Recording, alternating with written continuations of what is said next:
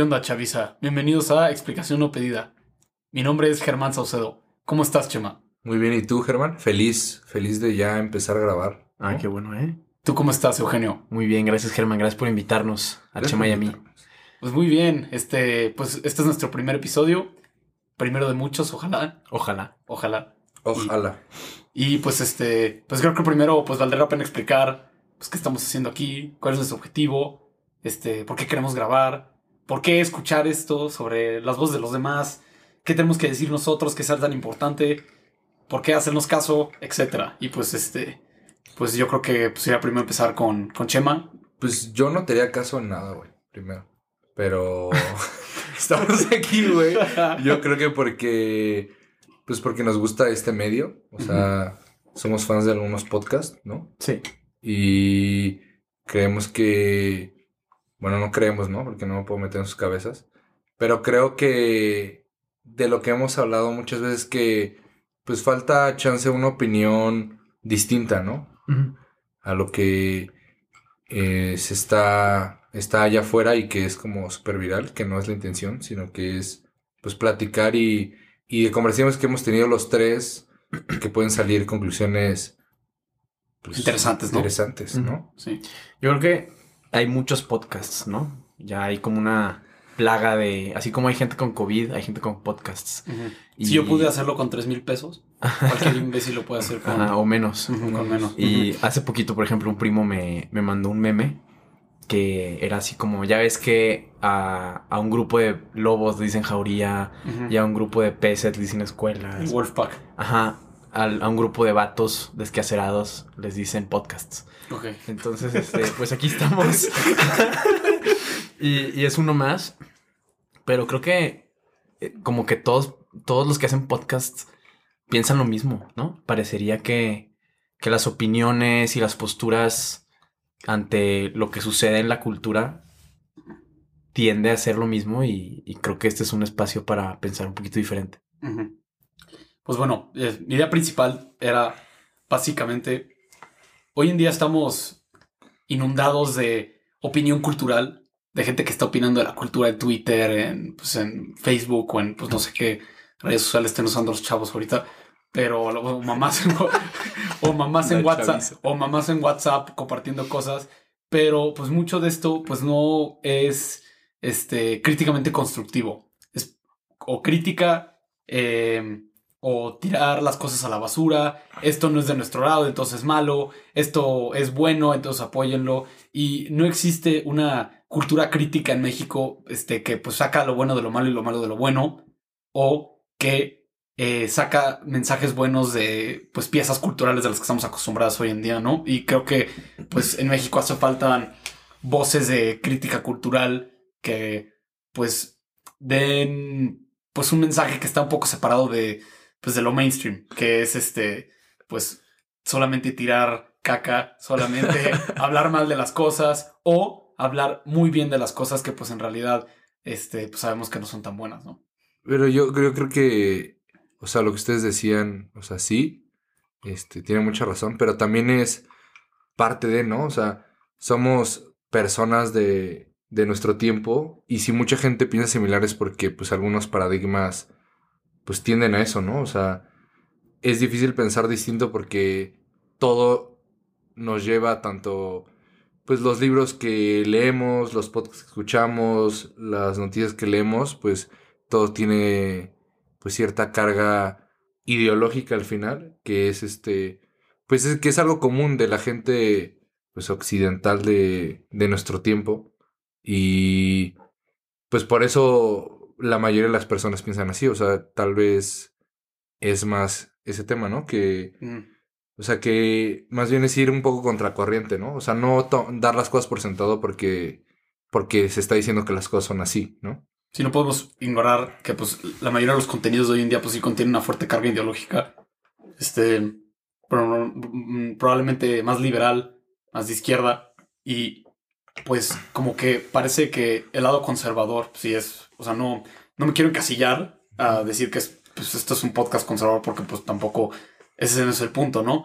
Pero como que nos hemos este, quedado en nuestras esquinas y no hemos dicho nada, ya no estamos criticando a la cultura, ya no estamos opinando acerca de cine, ya no estamos opinando acerca de música, simplemente nos resignamos a, este, a escuchar, a ver, a ver lo que sale o a leer lo que se escribe. Y si es algo con lo que estamos completamente de acuerdo, lo absorbemos. Y si es algo con lo que no estamos de acuerdo, lo rechazamos. En vez de tomar algo y explorar sus partes. Esta parte con esta me puedo quedar, de esta parte puedo sacar un buen mensaje, de esta parte puedo hacer no sé, alguna cosa buena. Entonces, es como una manera de, de, explorar la cultura contemporánea, la cultura pop, por decirlo así, y pues ya, este, a partir de ahí, pues, pues, pues explorar ideas y pues este, llegar a conclusiones un poco más que superan los productos culturales que, que los propagan. Oye, Germán, ¿y se te ocurre algún ejemplo para, como ya entrar en materia, ¿no? A tratar de disecar Sí. algún producto que, que, hayas consumido y quieras, quieras, como que te noto con, con, ganas de empezar a sacar aquí algo, ¿no? Sí. Ajá, bueno, pues como para dar el ejemplo, ¿no? Porque pues, también si no, si duramos media hora explicando de qué se va a tratar, pues la gente se va a aburrir. Este, pues ahorita, este, hoy día, este, domingo 16 de enero, este, es todo a, es, está en las bocas de todo el mundo, ¿no? En Twitter, en las redes sociales, la película de Don't Look Up, ¿no? De el director Adam McKay, que está en Netflix, este, protagonizada por Leonardo DiCaprio y, Jennifer Lawrence. Entonces, este, pues, primero que a ver, pues, que si ustedes la, la, han visto y si sí, pues, este, opiniones iniciales. ¿no? Yo no la he visto, entonces yo no voy a decir la pregunta, para mí? la pregunta es para Eugenio, entonces. Gracias. La verdad es que yo, yo sí la disfruté uh -huh. bastante. Creo que es muy chistosa. Yo soy fan de Adam McKay como director. Uh -huh. Eh, Cuéntanos qué ha hecho anteriormente. The Big Short, Ajá. peliculón. Ah, peliculón. Peliculón sobre la crisis del 2008. Uh -huh. Vice. Vice. Eh, y nuestra serie favorita. Productor de Succession. Succession. Ah, también tiene, Succession. también tiene un, un, par de películas con Will Ferrell. Eh, por ejemplo, la de Talladega Nights. Uh -huh. Que es así como, pues pura comedia. Okay. Y entonces, como director, arrastra un sentido del humor muy divertido, muy fino. Muy irónico. Irónico, un poquito negro. Uh -huh. Y en Don't Look Up se ve. Este. Pero desde, yo creo que desde Vice.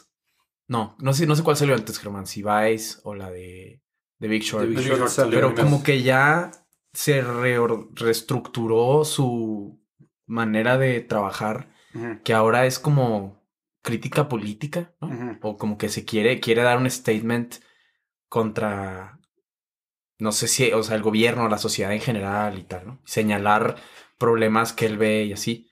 Y, o sea, en general me gustó, pero creo que realmente no da, o sea, no es, no es real como la queja que se hace, ¿no? Uh -huh. Por ejemplo, lo, digo, me llama mucho la atención que hay una parte en la que van Leonardo DiCaprio, que es este mm, pues como el director de tesis de, de, Jennifer Lawrence, que es un estudiante de un doctorado en astronomía, mm. descubren que va, que viene en camino a la Tierra una, un cometa, ¿no? Uh -huh. Como de 7 kilómetros de, de, de, ancho. Y pues si pega en la Tierra la destruye. Ajá. Y entonces, este... O sea, esa es la trama de la película. Es, sí, perdón, sinopsis. Ah, sí. Sí. y entonces... Para los que no han visto la película como yo, sí, de eso se trata la ah, película. Oye, este, spoiler warning. O sea... Ah, bueno, claro. Sí. Si han visto la película, si no han visto la película, este, véanla y ya véanla está. y ya regresan. Y entonces eh, van, van a un a un programa tipo multimedios, ¿no? Ajá. Digo, salieron memes. salieron multimedios. ¿Qué? ¿Qué? Multimedios, okay. Sí, bueno, es que soy de Monterrey, pero ah, ya. Van a, van a un programa, pues así como de día, de noticias light.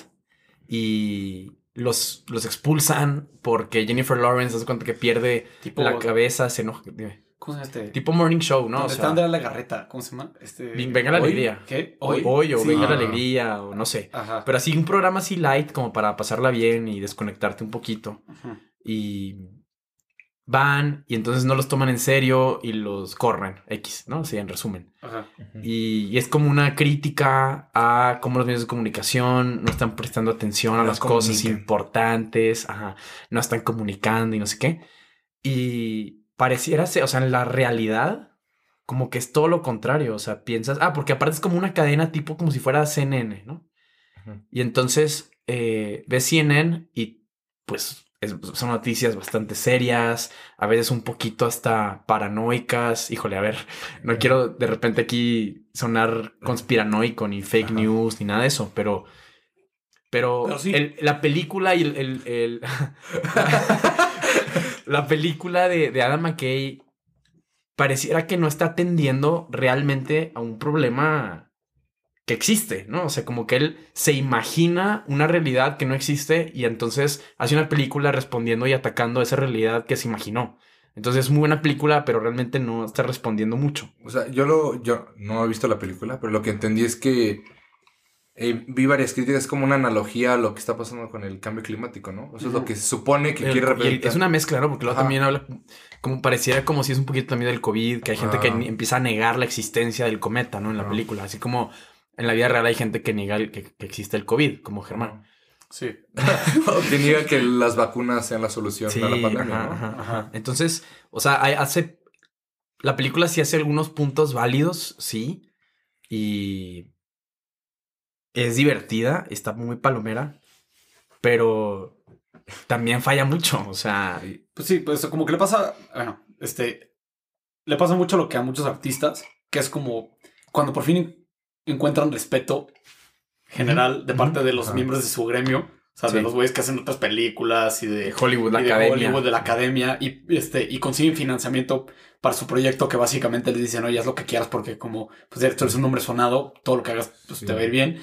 Se van un poco por la borda y este, este, y pecando en exceso de su propio estilo, ¿no? O sea, bueno, este, o sea, algo que le pasó similar, esto no es tanto como de crítica del mensaje de la película, más bien como de la película en sí, es a Wes Anderson, que, Ah, sí, claro. que Wes Anderson, pues, que, o sea, tiene, tiene un estilo muy particular, ¿no? Sí. Y pues así, y pues muy poca gente, o sea, si tú sales hoy en día y dices, oye, yo quiero una película con este estilo súper particular y Wes Anderson nunca hubiera existido, probablemente te mandarían a la fregada y te dirían, no, esto está muy raro, esto está muy niche, esto es algo muy indie, no nos gusta, no va a tener éxito este, eh, económico. Bueno, pues ya cuando se vuelve un hombre de casa y la gente empieza a reconocer a Wes Anderson y ya saben quién es y ya saben que sus películas pues tienen renombre y que tienen éxito, entonces ya le dan dinero y le dicen los productores, oye, vuélvete loco, haz lo que quieras. O sea, porque tu estilo funciona. Y pues, ¿qué pasa con eso? Pasa algo como la de eh, la crónica francesa, la que acaba de salir, que a ver, está buena porque es de él y todo lo que hace él es, es bueno, pero peca de un exceso de su propio estilo, porque como el güey nada más está rodeado de los lacayos que lo admiran, nadie le dice, oye, bájale a tu, a tu rollo, como que este, está muy padre que tengas tu propio estilo, pero te estás excediendo y ya te estás como desconectando del, de la gente en general. Y un poco le pasa, siento que es lo que pasa con esta película, que es, este, ya este güey ya le dieron dinero, ya le dijeron haz lo que quieras, ya le contrataron los actores que quería y como que un poco se va por la borda, ¿no? Este, con, pues con la temática, ¿no? Que pues siempre ha sido un director muy político, pero a veces no, pero no, no tanto como en esta película específicamente. Entonces, este, chance un güey al que no le pasó eso fue como, o no sé, no sé si yo opino lo mismo, como Scorsese. O sea, cuenta, escuché otro, otro podcast que un productor de Scorsese habla de, pues, de su historia y cómo tenía, cómo fue sacando ese tipo de películas que lo hicieron famoso y cómo, pues, o sea, él tenía que hacer lo que los estudios le pedían porque había firmado un contrato y pues todos sabemos las películas pues tan buenas que sacó, Lobo de Wall Street, eh, Goodfellas, ¿no? Y que al final, pues, ya que tuvo su renombre, pudo sacar una película que él quería sacar como Silence, ¿no? Pero ahí se me hace que, pues, Chance no lo tiró por la borda de Scorsese, sino que lo ejecutó Chance de buena tiró- manera, ¿no? Chance lo tiró por la borda en la siguiente. O sea, porque pues todo el mundo le ¿En dice, The oye, Irishman o qué? Sí, o sea, tu fórmula es películas de, De ma- mafiosos. de mafiosos con Robert De Niro y con este Al Pacino y Y a todo el mundo le a todo, sí, a todo el mundo le encanta eso y eres muy bueno, ya has hecho dos o tres y quién sabe qué, a todo el mundo le encanta. Y pues el güey, pues a, a ver, mucha gente está, va a estar de desacuerdo conmigo porque me dices, ah, pues entonces vas a hacer una película de tres horas de eso. Es como, bueno, a mí se me hizo insoportable. Yo- Pero con Silence, yo me refería más bien a Silence. Ajá. O sea, con Silence, pues esa era la película que él quería hacer.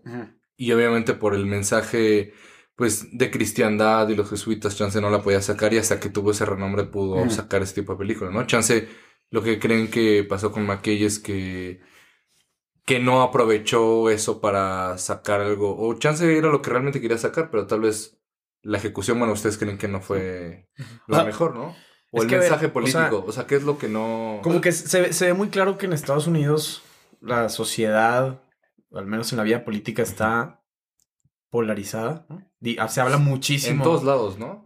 Mm, O sea, chance No no, tanto- como. no tanto como en Estados Unidos. Ajá, pero como dice Germán, a nosotros nos encanta importar problemas de Estados Unidos Sí. y ya se empieza a ver aquí, ¿no? Sí. bueno, sí, pero Ajá. creo que está muy padre la película y todo. Un personaje muy divertido es Meryl Streep como la presidenta, ¿no? Es la presidenta de, de Estados Unidos. Y entonces, eh, como que la primera mitad de la película parece que es una crítica en general a la clase política. O sea, como a cualquier gobernante podría caer en esto o han caído en esto, sea de izquierda, de derecha, de cualquier forma de ser y de creencia, hombre, mujer y demás. Y a la segunda mitad. A la segunda mitad es Trump. Y Ah. entonces ya se vuelve, dice, estoy viendo aquí una propaganda de el Partido Demócrata.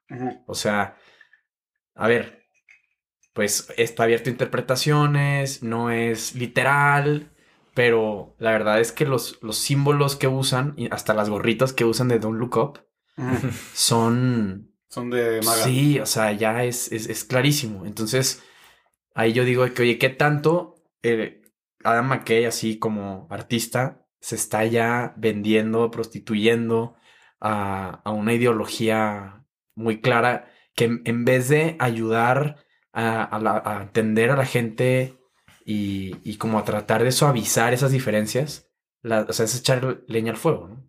O sea, bueno, en la, en la de Big Short, o sea, nunca menciona de político. O sea, nunca menciona a políticos de, de nombre. O sea, no, no, no dice, ah, esto es explícitamente es culpa de los republicanos, esto es culpa de los demócratas. Simplemente como que hace la película acerca de la crisis. Sí, que lo pagan los pobres y los Sí. banqueros y los políticos se lavan las manos entre ellos, ¿no? Ajá. Y ya Vice, Vice no lo vio nadie. Ese fue el tema. O sea, nadie, nadie- no, o sea, Nadie vio país. Nadie- Yo la vi pirata. ok. Bueno, pero, o sea, casi, bueno, conozco muy poca gente que la haya visto y si la vieron como que, o sea, que se la haya hecho, la neta, no aburrida. Es muy buena. O sea, está buena. Es muy buena. Está muy bien hecha. Christian porque Bale también, está ¿no? cañón. Sí, sí, sí. Pero Actorazo. ahí sí el güey dijo, oye, voy a hacer mi cosa favorita, que es voy a tomar esta figura política que, o sea, se nota que pues fue este como el Trump de Adam McKay durante su, su juventud, que es este Dick Cheney, y es como, oye, voy a villanizarlo de la manera más cañón posible. O sea, hasta, es que no sé si tú lo has visto, pero una parte, él, él se pone a hablar con esta, con la esposa que, este, la Amy- actriz, la Amy actriz- Adams. Amy Adams.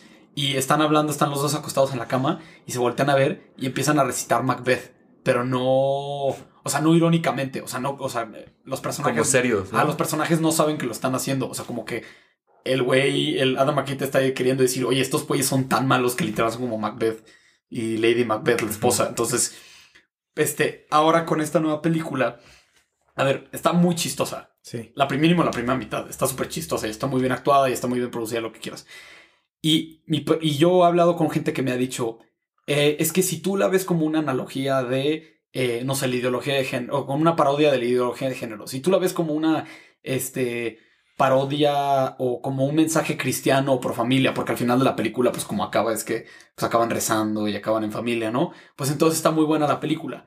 Y sí, pero mi único problema es que el director ya salió al público mil veces, en mil entrevistas ya salió y dijo, esta película es el cambio climático. Este es su tema. O sea, no le, no le intenten buscar, este, pues, algo ahí que no está.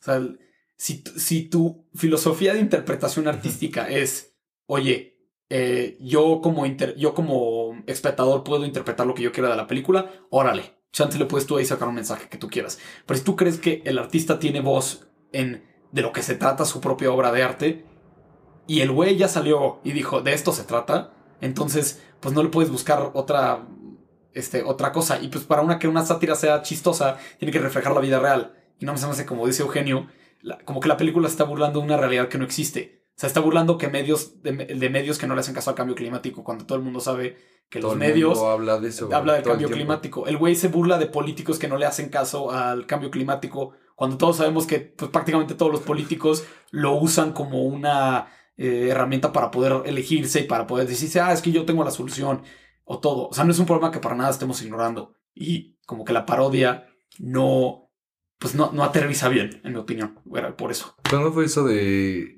que se juntaron todos los políticos a, a, a ver lo del cambio climático. Es como una reunión de jefes de Estado, ¿no? Hace como un año, ¿no? Que salió Greta Sí. Thunberg y... eh, o sea, Escocia. o sea, Ajá. Greta Thunberg es la persona del año. La del año... Del, fue la persona del año, no el año ¿Del pasado. 2021? Del 20... No, según yo, del 20... No tengo idea. El 2021 fue Elon Musk. No tengo idea. Bueno, eso creo, bueno, chance estoy equivocado. Para mí, la persona del año eres tú, Germán. Tú, güey. Todos los años eres. Oye, yo, yo creo que. O sea, ok. ¿Cómo, lo- ¿Cómo le vamos a explicar a la gente que nos escucha que este podcast no es de cine? Pues hablando de otras cosas también. Exactamente. Y es que también luego decimos, es que Adam McKay, digo, medio autocrítica, ¿no? Ajá. Adam McKay está haciendo una película partiendo de una realidad que solo él ve y que no existe. ¿Cómo sabemos si eso que estamos diciendo de él no viene de una realidad que nosotros interpretamos y solo nosotros interpretamos? O sea, y aquí es donde. Chema, como filósofo, nos Yo va a explicar, filosofía, es licenciado en filosofía. nos va a explicar qué, qué, qué pasa. ¿Qué pasa con Adam McKay o qué pasa con O nuestra sea, interpretación ¿Quién, subjetiva? quién tiene razón o, o qué onda con la realidad? Es que si no, o sea, si, si me pongo muy filosófico, vamos a acabar bien intrínsecos. Da igual, da igual. Vamos a acabar así. Es lo mismo que hablar de una piedra, ¿no? Pero Háblanos no, de- pero no es, de- no es háblanos así, de- o sea, Háblanos de Jean Baudrillard y así, güey. no, no, no, yo, yo quería hablar, o sea, con lo que decía Germán de que parece que nadie le está hablando al, al cambio climático, o sea, que nadie le está poniendo atención cuando al final, pues, como dice Germán, o sea, todo el mundo está hablando de eso. Todo, todo el tiempo estamos viendo periódicos, noticias y al final, o sea, hasta hay una reunión de los jefes de Estado o de gobierno más importantes del mundo y todos viajan a Berlín solo para hablar de ese tema, ¿no? Solo para hablar de ese tema Y en jets Y- privados, aparte. Ajá, o sea, y es como lo que, lo que decía, ¿no? O sea, justo eso, de que no, es que los que más contaminan son la industria, ¿no? Y también ese tema de que los ricos, ¿no? Los ricos son los que más contaminan, los pobres no contaminan nada y ya sacan sus estadísticas en Twitter y se pelean y, y, y arman un, un desmadre ahí. Pero también es como, oye, sí, parece luego que es como postureo, ¿no? Hasta de las élites decir, no, este, como... Sí me preocupa. Ajá, yo soy buena persona y me preocupo. Me preocupo porque es un problema. Cuando todos los jefes de Estado dicen que lo que más contamina Sí. puede ser la industria y los transportes y cada uno toma un vuelo de su país, así, pri- este, privado, a Berlín, ¿no? Ga- este, gastando un montón de combustible y así, pues que se den un, un ride, ¿no? En Entre Roma, ellos. ¿no? No, No sé, si fue en fue, Berlín. fue en Escocia. Pero el chiste es como la hipocresía, ¿no? Decir, nos importa tanto esto que cada uno de nosotros va a tomar un avión, Sí. va a tomar un avión para, para luego- atender a este problema tan importante del cambio climático. Y luego es tan no decimos importante que para no mí. exista, no decimos so- que no exista soy, el cambio soy- climático. dicen, soy tan importante y me interesa tanto el cambio climático y estoy tan preocupado por el futuro del mundo que voy a hacer una película y espero que todos me aplaudan porque si no aplaudes y no te gusta entonces estás a favor de la destrucción del también, planeta. a ver, justo, o sea, lo que está, o sea, me- me hace mucho sentido porque es como, este, o sea, no, pues, o sea, no quedándonos en el tema de cine, pero más bien hablando como de la cultura, Adam McKay, junto con los otros directores y todos los artistas, no se ven a sí mismos como miembros de la clase de la élite. de la élite, se ven a sí mismos como ajenos a ella. Somos del pueblo como So- todos. Ajá, somos del pueblo. O sea, este, él se ve a sí mismo como una figura aparte y externa a, las, a los medios de comunicación, a las, los gobiernos, a... es la es- voz de la gente. Ajá, es la voz de la gente, cuando en realidad este, siento que pues no se dan cuenta que, a ver, la academia de, de cine, junto con muchas otras, más, más- más bien la gran mayoría de las instituciones artísticas alrededor del mundo, son instituciones que están pues, este, involucradas con el establecimiento, ¿no? O sea, no... Él cree que habla por el, por el pueblo. Que están pero- retando el status quo cuando el status quo es es, el- estar súper preocupado por el cambio climático, ¿no? Ajá, y ese, y, y- y, pues no quedándonos en él. Ajá. O sea, en, o sea, también Banksy, ¿no? Por ejemplo, a mí, Ajá, a mí sí. no me gusta, la la verdad. Ah, a mí sí me gusta. es que hay gente que le, hay, gente que a mí no, neta, no Y me. si, les, si les encanta Banksy, háganselo saber a, a Germán en, en su Instagram. Ajá. Pero dile a la gente quién es Banksy. Banksy es un artista, pero creo que nunca le han visto la cara, no sé. Es un artista como callejero, ¿no? Ajá, es un artista callejero que hace grafitis este, en lugares random alrededor del mundo que este, dando mensajes. este, Para dar un mensaje muy potente, Sí, ¿no? muy potente contemporáneo. Y es como, ok, Banksy, yo creo que es el ejemplo perfecto de cómo el establecimiento tomó una figura artística y la hizo suya. Banksy es. ¿El es status quo? Es el status quo en el arte. Ah, ya, Chance al principio no lo era, pero, pero, pero Estás poniendo muy. se ha, se ha vuelto tan. O sea, lo- mi, mi punto es que Bueno, en, en el, en el arte pop. en el arte pop, mi- Ujú. ajá, mi punto es que hoy en día la clase artística, por lo general, son los de la élite, no son los del pueblo. Sí, los que van al Met Gala, ¿no? Ajá, los son los que van al Met Gala. Entonces, por eso, o sea, em- eso es parte, una, una de las razones por las que este, yo, yo decía que pues tenía que empezar este tipo de crítica cultural.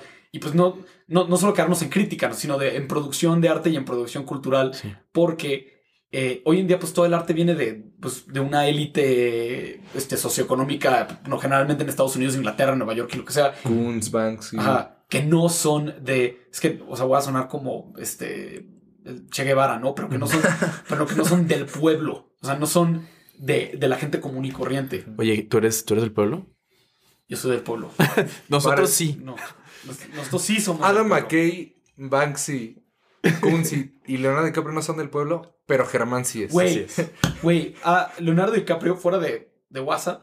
Este, y perdón de por, broma. Oye, no, igual, este, o sea, perdón por las, o sea, palabras que, este, estamos, pero estamos intentando no decir groserías. Es que es su propósito de año nuevo, para no decir family groserías. friendly. Ajá. Fuera de WhatsApp, güey. Eh, Leonardo DiCaprio estuvo eh, en un yate suyo, güey, con quién sabe cuántas modelos.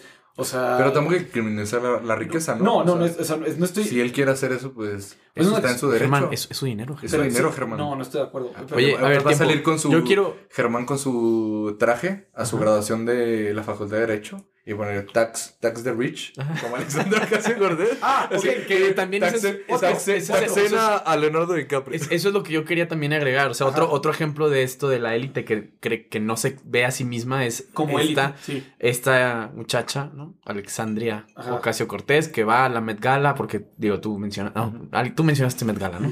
Y su vestido blanco pintado con letras rojas, Tax the Rich, y dices, oye, pues tú eres, ¿no? O sea, Tú eres rich. son ustedes. Pero otro punto que, que, que ahorita estoy pensando es que todo lo que hemos mencionado y a todas las personas de las que estamos hablando y como que los que dominan la conversación de la cultura en un- este mundo tan globalizado son los gringos, ¿no? Sea, Estados Unidos es el que lleva la batuta en la conversación. Sí. Al menos para nosotros Sí, que, sí. que consumimos tanto contenido de Estados Unidos. Y, o sea, paréntesis, esto justo era como un problema que, que siento que yo en el que estaba pensando cuando pensaba en, en empezar a tener esta, este podcast es cómo le hacemos para que no se vuelva un podcast de eh, comentarios culturales acerca de lo que hacen los gringos. Y, pero el problema es que en parte no se puede. O sea, sí se puede, pero es muy difícil porque pues todo lo que es culturalmente relevante se produce en Nueva York, se produce en California, se produce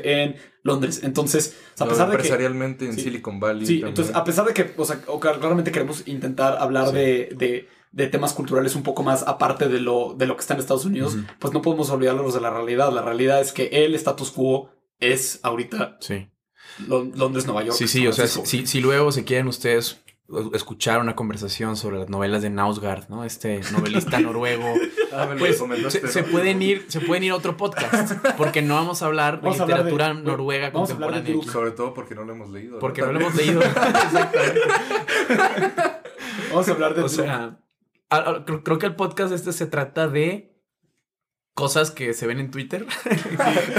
o sea, ahí, en pasa- ahí resúmenes. pasamos mucho tiempo. Ajá. o Oye, güey, ¿de qué vamos a hablar el día de hoy? Ay, pues, de- pues, yo vi en Twitter un hilo, Sí, güey. o sea, a veces Abro hilo. hay, hay gente que, que, que nosotros, pues, a nuestros fans les decimos la chaviza, ¿no? La chaviza, a veces ven tendencias. Nuestros dos fans. Nuestros o sea, mi fans. mamá y, Hola, y mi mamá. novia. Sí, eh, sí. Hola, Regina. Ajá, Nuestra, nuestra gente, ¿no? Ajá. El pueblo, el, el pueblo bueno que nos escucha, pues a veces estás en Twitter y no entiendes bien de qué habla la gente, o, o sea, los hashtags, qué es Y eso. dices, voy a ir a Pictoline a ver una infografía que me explique. Ajá, y entonces en vez de para ajá, a veces o no entendemos bien o empezamos a suponer y nosotros creemos aquí los que estamos aquí sentados que pues hacemos un poquito más de esfuerzo como para entender qué pasa, nos metemos a, a leer algunos artículos, vemos la película, o sea, en vez de empezar a hablar de ella y criticarla y ver los tweets, pues la vemos, nos sentamos a verla o tratamos como de escuchar aunque a- a- salgan cosas que no nos gustan, pues tratamos de ver y tratar de entender las posturas de, de la gente que no piensa como nosotros y así. intentamos al menos. Hacemos un esfuerzo, ¿no? Hacemos un esfuerzo y, y este Y- espacio es, dices, bueno, a ver, pues voy a escuchar explicación no pedida, que de hecho es una explicación que sí, a veces sí nos piden, como para tratar de, de entender un poquito dónde está la conversación de las tendencias de la Sí. cultura pop, ¿no?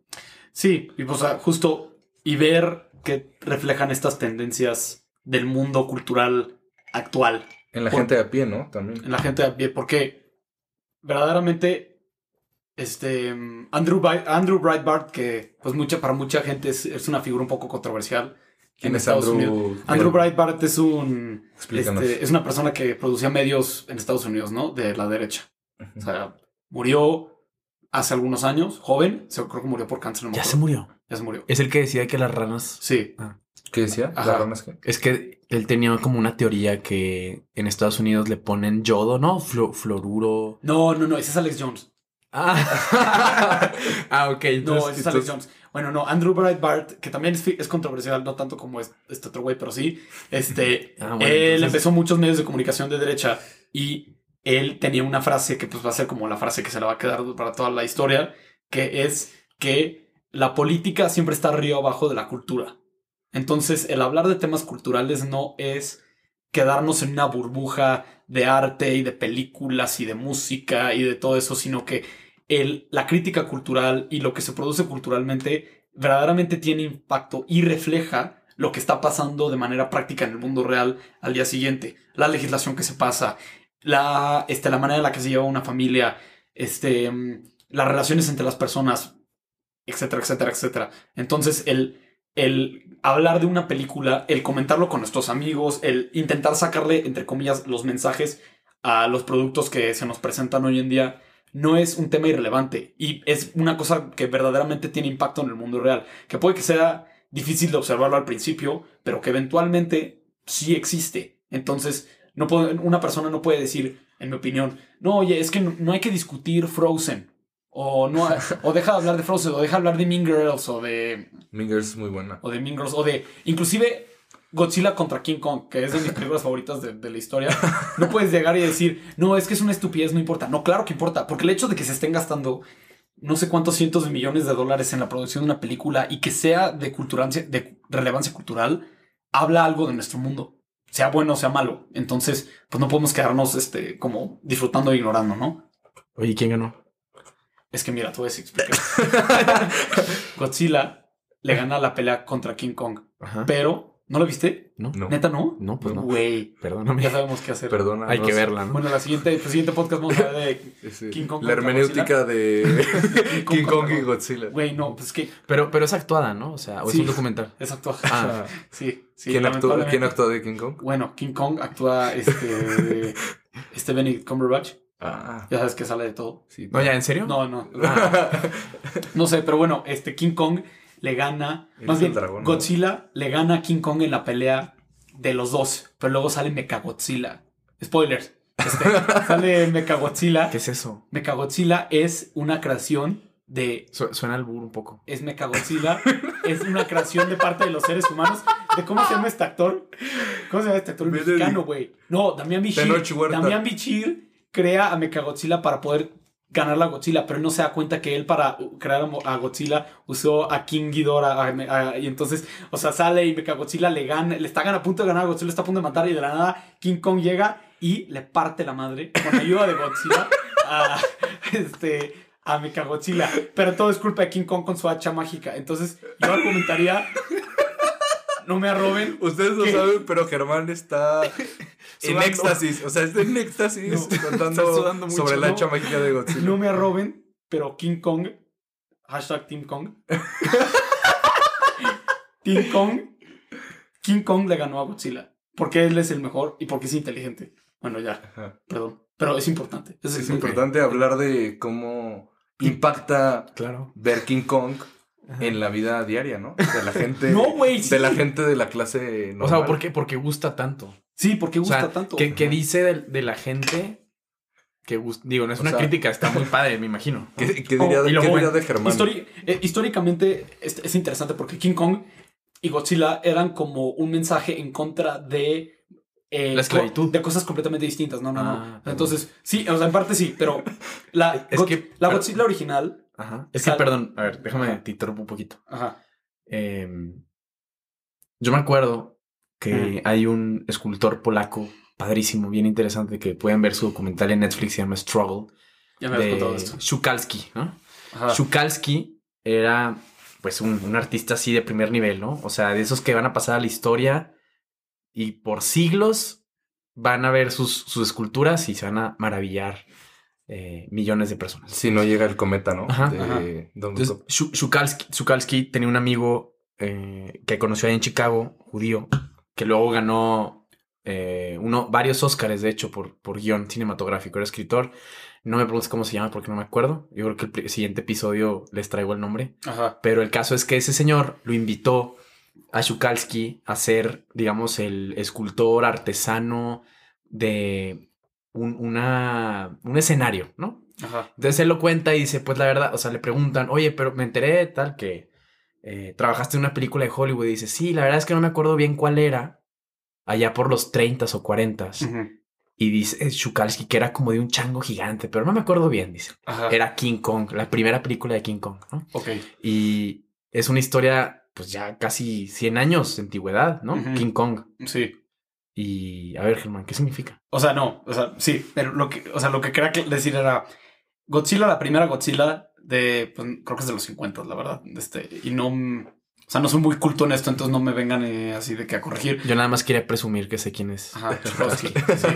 Y sale de como consecuencia, eh, o sea, la, la- recuerdo que la primera Godzilla es japonesa y sale un poco como consecuencia, como una forma de, eh, de expresividad de la tragedia que habían sufrido los japoneses con Hiroshima y Nagasaki y como de la mm, impotencia que sentía el pueblo japonés ante la fuerza de las bombas de Estados Unidos este, y de América, y que pues nunca habían, más bien de Estados Unidos de América, que nunca habían podido hacer nada para, para detenerlas y que mataron a miles de personas. Entonces, pues, este, y pues Godzilla es nuclear, tiene pues, pues fuerza nuclear, lo que sea, y este, pues es como un reflejo de, de eso, del, de Estados Unidos. Entonces, en parte Godzilla puede ser interpretado como una, em, eh, como una advertencia en contra de el uso excesivo o de la confianza desmesurada en la ciencia. Es como un tipo Frankenstein, pero, Nuclear. pero nuclear y monstruos. Ajá. King Kong, en cambio, es todo lo contrario. King Kong es todo lo contrario, porque King Kong sí, o sea, puede, también habla acerca de esclavitud y de pues que porque King Kong es llevado de su isla este, sin, sin su voluntad, pero yo creo que hoy en día es problemático, ¿no? Comparar a, a los esclavos con gorilas. Yo creo que la gente se enojaría si hiciéramos Sí, sí, eso. sí, A ver, es un Ajá, poco eh, no, no lo hagas tú. Ajá. ¿Se hizo en su momento? Bueno, la verdad no, no, no sé si tenga mucho que ver con la esclavitud, pero en parte sí. ¿Podrá Ah, interpretarse así Sí, o no? así, pues yo creo que, no sé, la verdad. Pero de lo que sí estoy seguro que los directores originales querían un poco traer es como la idea de no te metes con la naturaleza. Tanto, porque si no, pues la naturaleza, Te come. este, pues sí te come. Porque ellos llegan a esta isla, hacen lo que quieren, se llevan a la naturaleza un poco como Jurassic Park la 2, este, se llevan a, este, a la naturaleza de Nueva York y no la pueden controlar y pues este, el escala Empire State, etcétera, ¿no?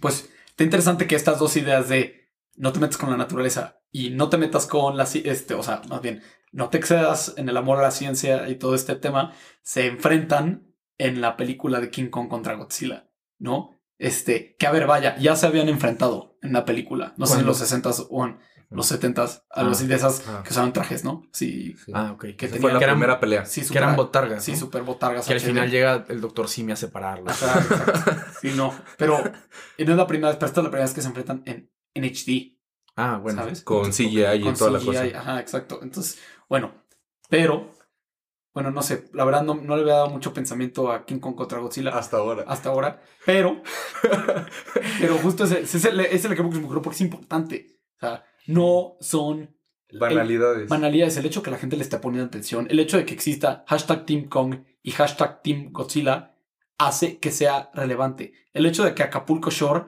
que es la, lo más decrépito y lo más este, excusado que existe de televisión en el mundo, tenga tanta popularidad, pues nos dice algo. Algo bueno o malo. Yo creo que malo, ¿no? Pero este, No podemos ignorar Acapulco Shore y decir como, oye, no, es que eso es vulgar, ignóralo. O sea, porque el hecho de que algo vulgar sea tan popular, pues, pues como que dice algo de la gente que lo observa y lamentablemente Que hay mucha gente vulgar. ¿o mucha gente dice? lo observa. Pues Es morbo. es morbo, es morbo. ¿Y que- en qué lugar estamos eh, como sociedad que nos encanta ver ese tipo de morbo? Que antes era poco... Nos encanta ver la vida de los demás, ¿no? O y sea, la vida de los demás tirada a la caca. Uy, y eso te, te abre la puerta como ahora sí empezar a hablar de Instagram, Ajá, de y Facebook y luego el fenómeno de. OnlyFans, ¿no? Que, que luego es gente que pues anda publicando ahí. Cosas. O sea, unas barbaridades. Cosas. O sea, Entonces, sí, sí, entiendo el punto. O sea, la conversación al final es que es importante hablar de cosas tontas de la Sí. cultura. O sea, oye, pero ¿por qué están hablando tanto de King Kong? Porque creemos que es importante que si tanta gente lo ve y lo, lo consume, algo significa, no sabemos qué, y pensamos que con el diálogo y un poquito de investigación podemos más o menos ir encontrando razones y aprender juntos, porque este podcast lo hacemos no porque ya sepamos cosas, sino para aprender. En parte, Sí. sí. Pues Sí. es importante, o sea, hablar de las cosas que mueven millones y millones de personas, pues hay que tomarlas en cuenta. Sí. Y justo la idea no es que se queden con nosotros tres, sino que, o sea, puede que la gente diga, no, estos idiotas no saben nada De King Kong. de por- King Kong o, o este, se creen la gran papaya, los papayas, los papayas, los pollitos. No, son anticambio climático, Sí, ¿no? O sea, entonces voy a dejar de escucharlos. Sí, sí, está bien. El te- pero si existe alguien que escucha esto y que por el motivo de pues, estar escuchando la estupidez que, que dice Germán acerca de King Kong contra Godzilla, no se sabe que a su papá le gusta King Kong y él dice, oye papá, pues tú, tú sabías que, pues, o sea, King Kong... Representa Re- mucho representa más que mucho solo más. un chango violento. Ajá, y este, y, papá, ¿qué onda? Y tu papá te dice, hijo, este, tienes que regresar a terapia, ¿no? O sea, bueno, no, pero este, pero Te empezaba... volteas y tu papá no está, ¿no? Ajá. Porque ya se fue. Se fue por cigarros hace 20 años y nunca regresó. A Eugenio no le dio nada de risa este chiste. No. Me perdí un poquito. Bueno, pero ya, este, o sea, sí. Hicimos un chiste de mal gusto Sí. sobre la paternidad. Paternidad docente. sí. Ah, Bueno, es un problema. De hecho, podríamos tener un episodio sobre la paternidad porque es un problema gravísimo y, y es la raíz de una gran gama de problemáticas sociales del día de hoy. claro, estoy de acuerdo, pero, Pero hay que pero ahorita estamos hablando de King Kong contra Godzilla. Sí, repitámonos a los hechos banales de importancia en la sociedad. Bueno, pero al final la idea es, este, pues empezar esta, una conversación que puede ser un poco más orgánica con nuestros papás, ¿no? Y un poco más orgánica con nuestros amigos y pues, este, pues seguirle, ¿no? O sea, no simplemente ser consumistas, consumidores pasivos. pasivos, Sí. sino participar en crítica cultural y preferentemente cuando se pueda constructiva. Porque Sí. yo conozco demasiada gente que fue al cine a ver Spider-Man, Muy buena. muy buena, que fue, o que, más bien, gente que ni siquiera fue al cine a ver Spider-Man y que puso en Twitter o en la vida real es como, no, güey, yo, yo estoy, o sea, como que ver esas cosas en Marvel, güey, o sea, yo estoy dema- demasiado ocupado con este Pablo Coelho, güey, o sea, con- no, yo, o sea, Tenía que- que escoger justo para no ver Spider-Man. Pablo Coelho Ajá. está como que desubicado, ¿no? No, no, Del no. mundo. No sé, pero el, el no sé, porque nunca lo he leído. El chiste es que. el chiste es que. ¿Tú has leído a Pablo Coelho? No, jamás. Yo tampoco. Gente que Pero se. no es bueno. El chiste es que no es. O sea, la gente. O sea, es un buen como- referente. O sea, como que el, el chiste Bueno, de. Pablo- leí El Alquimista en Sí. secundaria. El chiste de Pablo Coelho es que, según yo, la neta, pues me pueden corregir. Es que es algo que, que la gente que cree, que se cree culta, se dice que es la gran cosa, pero en realidad no lo es. Ah, ok. Pero no sé, la neta, o sea. Bueno, vuelve a Spider-Man. Bueno, Spider-Man. Hay demasiada gente que fue a ver Spider-Man. Porque, a ver, que- Pablo Coelho no tiene un- ningún poder, no está en Avengers ni nada, entonces Ajá. no me interesa. No saca telarañas. No. No. No. No, tiene amigo Mejor Doctor Strange. platícame Sí, de Spider. Bueno, este, spoilers, Spider-Man, por si alguien no lo ha visto. El chiste es que demasiada gente no fue a ver Spider-Man y la excusa era, güey, o sea, yo estoy demasiado ocupado para eso yo le entro a otras cosas de más nivel. Es para niños. Es para niños. ¿Y Marvel sí? los tiene controlados y Disney. Y sí es para niños ver a un güey en mallas saltando por Nueva York tirando telarañas, ¿no? Sí, sí, sí parece que es un poco para niños, ¿no? Pero al final a todos nos emociona porque justo tiene pues algo detrás, ¿no? Un gran poder. Eugenio. conlleva- Una gran responsabilidad. Pero justo, mi, mi, mi problema es que mucha gente dice, no, es que yo estoy por encima de todo eso. Yo, la neta, este, yo no veo Spider-Man, yo no veo Marvel, yo no veo los Avengers, todo eso es para gente, este, ignorante Estúpida. y gente estúpida. Yo ¿no? soy único y diferente. Yo soy único y diferente. Y es el hecho de que Spider-Man haya producido no sé cuántos miles de millones de dólares en una semana o no sé qué fregados récord rompió en plena pandemia. Eso importa.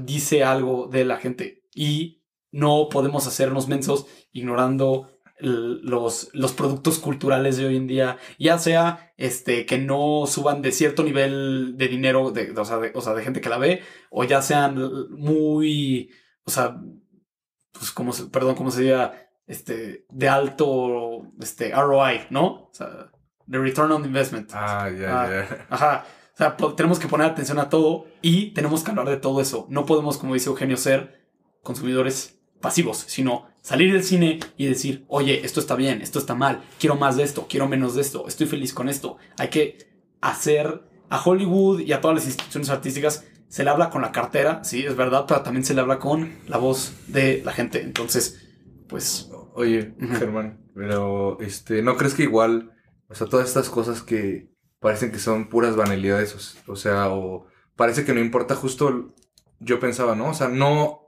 o sea, sí no ser totalmente pasivos al contenido que vemos, pero también a veces, pues uno quiere ver algo para apagar el cerebro, ¿no? O sea, no sé, yo el otro día dije, güey, estoy harto del trabajo, harto de la escuela. Y me puse a ver la nueva serie Rebelde, ¿no? No me va a dejar nada hay bueno. una nueva serie rebelde. Hay una nueva serie Rebelde en Netflix. Sale el hijo del diputado, no sé si sigue siendo diputado Sergio Mayer. Oye, pero cantan la Y la hija de, y la hija de Omar Chaparro también sale. ¿Y también es chaparra o...? Eh, no sé si es Chaparra, pero, pero sale y canta muy bien. El chiste es que Pero cantan la de Soy Rebelde. sí la cantan. Oye, sí la cantan. Pero al no- final, o sea, lo que yo quería poner es que qué tanto una persona puede estar viendo, escuchando una canción, eh, viendo una película, viendo una serie. Claro, o sea, siempre hay que ser algo críticos y ver las cosas pensando en qué bueno me va a dejar, qué malo me va a dejar. Pero luego también, pues queremos ver cosas para apagar el cerebro, güey. yo, un yo poco, tengo una respuesta a eso, mi chamo. Sí. Y no me lo tomes a mal. No, no, no, date. Y, date. y creo que aprendiendo. todo el mundo Ajá. caemos en eso, ¿no? Oye, no quiero pensar, ya estoy demasiado cansado. Oye, me la pasé todo el día en la universidad, tuve mucha tarea o Tuve trabajando, tuve mucha chamba, vi un Excel 10 horas en total, ¿no? Hoy quiero ver una película de Adam Sandler que, que me apague la mente tantito. Quiero ver Jack and Jill. Quiero, Quiero- ver click. Quiero ver Clifford, el gran perro rojo. Quiero ver Click. Y a ver, Quiero ver Click perdiendo el control. Entonces entiendo, entiendo, pero justo ese es el punto de el consumismo pasivo. O sea, mira, me acuerdo un libro bien padre que se llama El hombre light de un psiquiatra español, Enrique Ah, sí. Rojas. Es de los de los noventas, de principios de los noventas, Ujú. y habla del fenómeno del zapping, que era cuando la gente se sentaba a ver la tele, pero haz de cuenta, apagas el cerebro y estás viendo la tele y es zapping porque estás cambiando de canal, y Ujú. entonces no ves nada. Y hoy en día es swiping, ¿no? Es swiping, es este binge watching, que es cuando te sientas a ver una serie así de golpe, de, así, ¿no? Y de verdad, yo creo que si, si te quieres despejar la mente, si quieres realmente descansar, sal a caminar. Salte a caminar. A caminar, haz ejercicio. No, es que, es que es a lo que voy, Germán. O sea, es descansa como se debe descansar. O si vas a ver una película, vela pensando. Si vas a consumir arte, si vas a consumir un producto cultural, pues consúmelo con inteligencia, despierto, interprétalo, piensa. Si te quieres realmente apagar el cerebro, o duérmete, o haz otra cosa, porque Quiero- quiero te vas a meter información a la mente y quién sabe qué va a pasar. Y... Quiero comentar eso, algo como Bueno, anuando. an- lo antes que de, perdón, antes de terminar, de terminar. Bueno, es una postura, eh, ¿cómo decirlo? O sea, Pues es eso mi, es mi propia Ajá, postura, es ajá. mi opinión. Pero, Tú Pero hay opiniones que. Hay- hay objetivamente. Hay, Nada más- opinión- a ver, nada más hay- no me hay- pegues. Hay Sí, opiniones que suéltame, están, suéltame, Hay, hay opiniones que están bien. Me hay estás opiniones que lastimando. están Me mal. estás lastimando el este brazo, caso, Germán. tienes razón. Y yo creo, contestando lo que estás diciendo tú, José María, es, a ver, nada de lo que vemos y nada de lo que consumimos es irrelevante para la persona que lo consume. Todo afecta.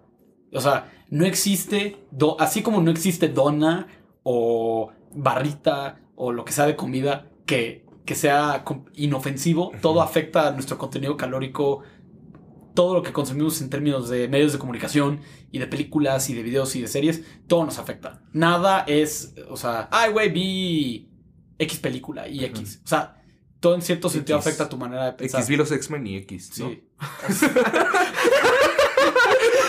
Me, me tardé un poquito, Sí, pero sí, lo sí. entendí. Vi los Sí. X-Men y X. X. Pero, o sea, No, o sea, lo que quiero Sí, decir o sea, sí es te élite, güey. Élite, güey. Estaba en la oficina y alguien me dijo, güey, es que tú te pareces a Samuel, el de élite. Y, Ah, él- yo pensé que el del Antiguo A ver, Testamento. a ver. y nada, más- y a nada ver, más- busca el Samuel Deli. y nada más llega y dice, oye, Sí, bien cabezón. bien cabezón. una, una niña me dice, oye, tú te pareces a Samuel. Y de la nada volteo y uno, un güey que está sentado al lado de mí en el despacho me dice, no manches, sí es cierto, sí te pareces. Y yo pensé, o sea, a ver, sí, sexismo, la verdad me da igual. Sí se parece. Sí, está cabezón. Güey, sí. un poco. Bueno, a ver. A ver, O sea, es un poco más guapo es- que este tú. es el Samuel Élite. Yo Tú soy eres Samuel, Samuel Región- Pueblo. Región 4. Sí. Pero los, o sea, bueno, el chiste es que este, me, me dice un güey, no manches, sí te pareces. Y yo le dije, oye, güey, ¿tú has visto Élite? Y me dice, sí, güey. Y yo dije, yo creí que era como para mujeres, ¿no? Ajá. Y me dice, o sea, ajá, me da Eh, igual. Eh, Eh, eh, masculinidad frágil. y me dice, me dice, güey, es que lo veo. O sea, como tú me dices, güey, es que yo lo veo para pa, pa apagarme el cerebro. Órale. Pero luego, o sea, porque yo la verdad no sabía qué contenía. Este, pero luego me contaron que, pues, güey, que Elite, pues, o sea, no es inofensivo, ¿sabes? Que Tiene pornografía, ¿no? pornografía. No sé, la verdad no lo he visto. Pero el Élite es el rebelde nuevo. es como rebelde español. Ah. Pero la verdad no, pero no lo he visto. Entonces, la neta, no recomendamos ver Elite en este podcast. pero la neta no tengo idea porque no lo he visto. Entonces puede, puede que esté mal. Pero lo que me han dicho, chances hasta ciertas mamás paranoicas, que hasta está un poco pornográfico. Pokémon. este, que, que está, está un poco corto- pornográfico el tema y es como, oye, pues ver pornografía, no puedes decir, oye, güey, vi, vi porno una vez y, y ya nada. O sea, no, cada Quería apagar vez- el cerebro. Quería apagar el cerebro. Cada vez que ves porno o que ves algo que afecta a tu mente, pues, o sea, te, te estás teniendo efectos a largo plazo. Sí, No puedes Yo, ver cosas yo me refiero, o sea, más bien a. O sea, sí, obviamente también, digo, eso de salir a caminar, hacer ejercicio, creo que es muy válido. Pero yo me refiero más bien a cuando queremos apagar el cerebro con algo que sí nos va a dejar algo bueno, pero no necesariamente le vamos a ver una crítica. Por ejemplo, a mí me gusta descansar, luego viendo videos de YouTube de un eh, blogger que se llama Hugh. Es un coreano que habla de minimalismo, pero también tiene videos de moda o de cómo preparar un buen drink, cómo tener organizado tu closet. Y a mí me gusta. Luego lo rolas, ¿no? Ah, sí, sí, sí, se los voy a pasar. Es como Mary Kondo para chavos. Este, como para chavos de que sueñan con vivir en Silicon Valley. Porque Ok. son ingenieros de software. Es como esos Entonces- que son estoicos, ¿no? Así. No, es que no te, no te transmite muchas ideas de, de lo que es este, o sea, su filosofía de vida. Obviamente lo hace porque, pues, es un poco meterse en su día a día, pero te enseña como, como a comprar conscientemente prendas que te van a durar más, que son clásicas, que se ven bien. Y a mí me gusta apagar eso. No ando críticamente pensando, "Mm, ¿qué tan bueno será lo que me propone Hugh de solo tener tres camisas y una y de colores neutros. Pues no, lo veo porque me gusta esa estética Sí. y me gusta apagar el cerebro viendo eso. Sí. Claro que es muy diferente viendo algo que claramente Viendo Rebelde, la nueva versión. de viendo Rebelde la nueva versión tal vez no me va a dejar cosas buenas, Sí, pero. pero a eso me refiero, o sea, tal vez sí hay que ser crítico con el contenido que vemos, Sí. pero excedernos de crítica pues tal vez nos puede hacer pues caer un poco en una psicosis de, de ver una crítica en todo, quiero ¿no? decir, odio cuando ponen Rebelde en las fiestas. Me choca. Nada para contener la ¿A qué controversia. fiestas vas? Güey. Exacto. Es lo que yo- Porque ¿A yo qué fui, fiestas yo vas? fui justo esa generación Pongan trueno. demasiado chico para eh, ver Rebelde cuando salió, pero ni siquiera me había enterado que salió una nueva versión. Bueno, tú eres más grande que yo y la ves, güey. Entonces yo no Sí. sé qué onda con tu vida.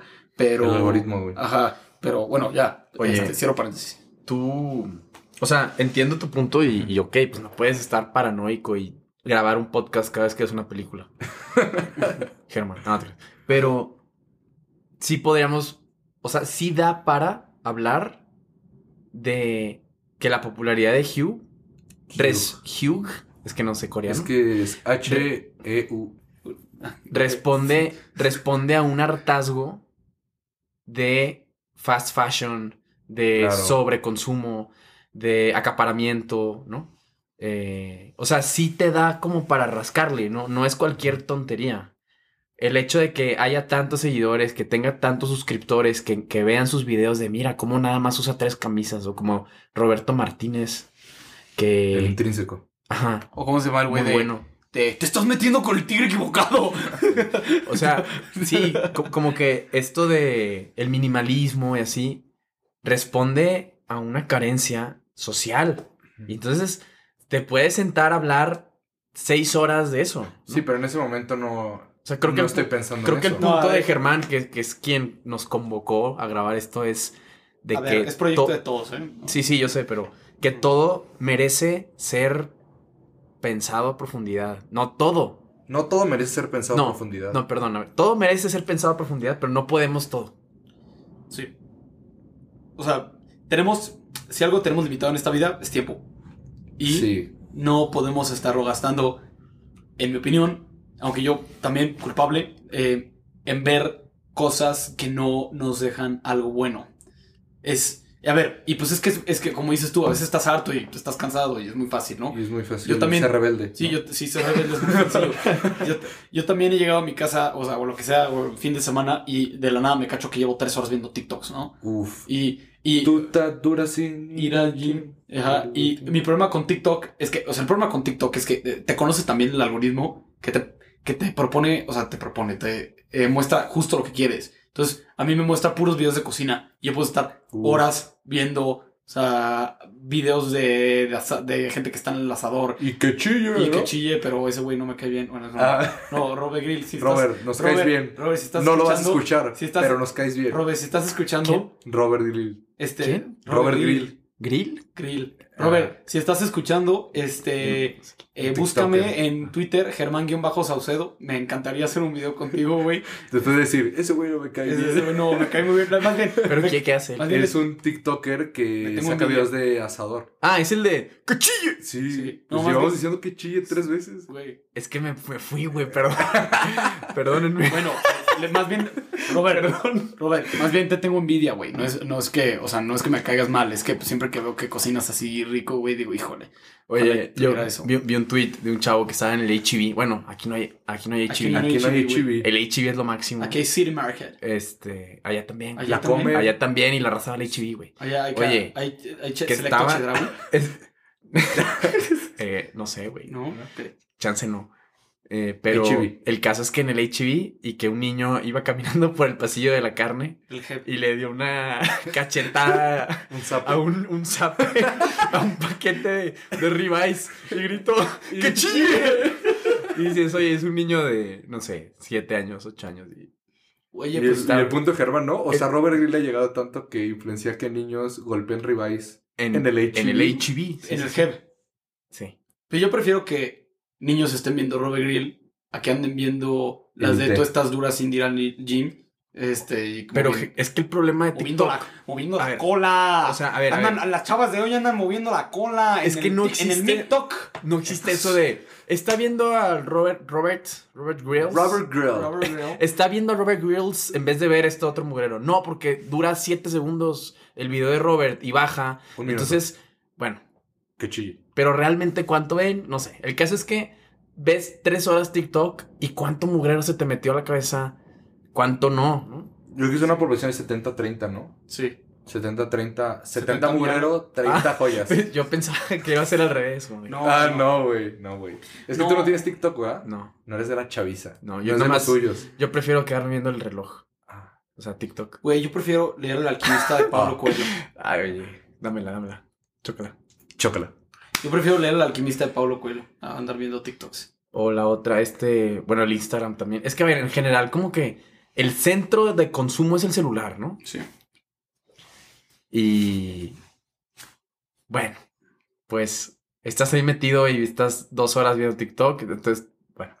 Y luego te brincas a Instagram Elige. y luego, A IG. y luego a, no sé, luego A LinkedIn, ¿no? Y luego andas- a checar tus ofertas laborales en LinkedIn y luego al, a este, ¿cómo se llama? Al Twitter. al Twitter. Y luego, obviamente, responder ahí los WhatsApp pendientes y el. Facebook. Entonces, el- está padre el podcast este y ojalá se queden porque vamos a hablar de lo que estamos viviendo como consumidores culturales y hay que estar bien pilas, ¿no? Sí. Y hablando de redes sociales, ahí les van las mías.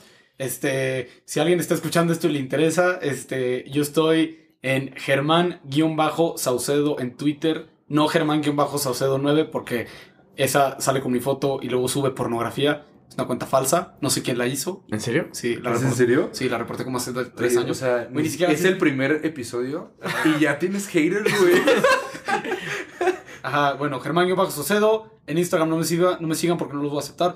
Este, este, y no es, a ver, ya sé, probablemente nadie va a escuchar esto, pero da igual. Este, y pues, este, José María, tú. Yo, yo tengo Twitter, ¿sí? Y, Sí, sí. y estoy como arroba Jos Peralta guion bajo. Y en Instagram, eh, que sí lo uso y lo tengo público, entonces, pues no es como que los pueda rechazar. Entonces es este Jos Peralta A, o sea, Jos Peralta, Peralta con doble A, ese es mi Instagram. ¿Y a ti, qué? ¿Dónde te podemos seguir? Ahí me pueden encontrar en Twitter como arroba Eugenio Garza. Así nomás, como se oye, Eugenio Garza. Y creo, creo que estaría bien padre que nos mandaran, si quieren, Sí, como- si alguien está escuchando esto. si alguien está escuchando esto, que nos manden, oye, estaría padre que hablen de tal. O, oye, yo vi una, un tema que neta no entiendo. Este, porfa, explíquenlo. O así. Cabe aclarar que Eugenio es muy bueno en Twitter. Súper bueno en Twitter. La verdad es que, tristemente, ya no tengo mi cuenta anterior donde llegué ¿Dónde? a tener mi séquito de admiradores. De Eugenio Lovers. Lo que no saben es que Eugenio construyó su base de seguidores rifando un pollo. Ah, bueno. rifando un pollo en Twitter. sí. Son, son, fi- son fieles. Compran- bueno, comprando seguidores. gracias, ¿eh? Gracias, Germán. ¿eh? No, gracias a ustedes. Y pues este, pues estamos al pendiente y pues hablamos pronto. Adiós, Chavisa.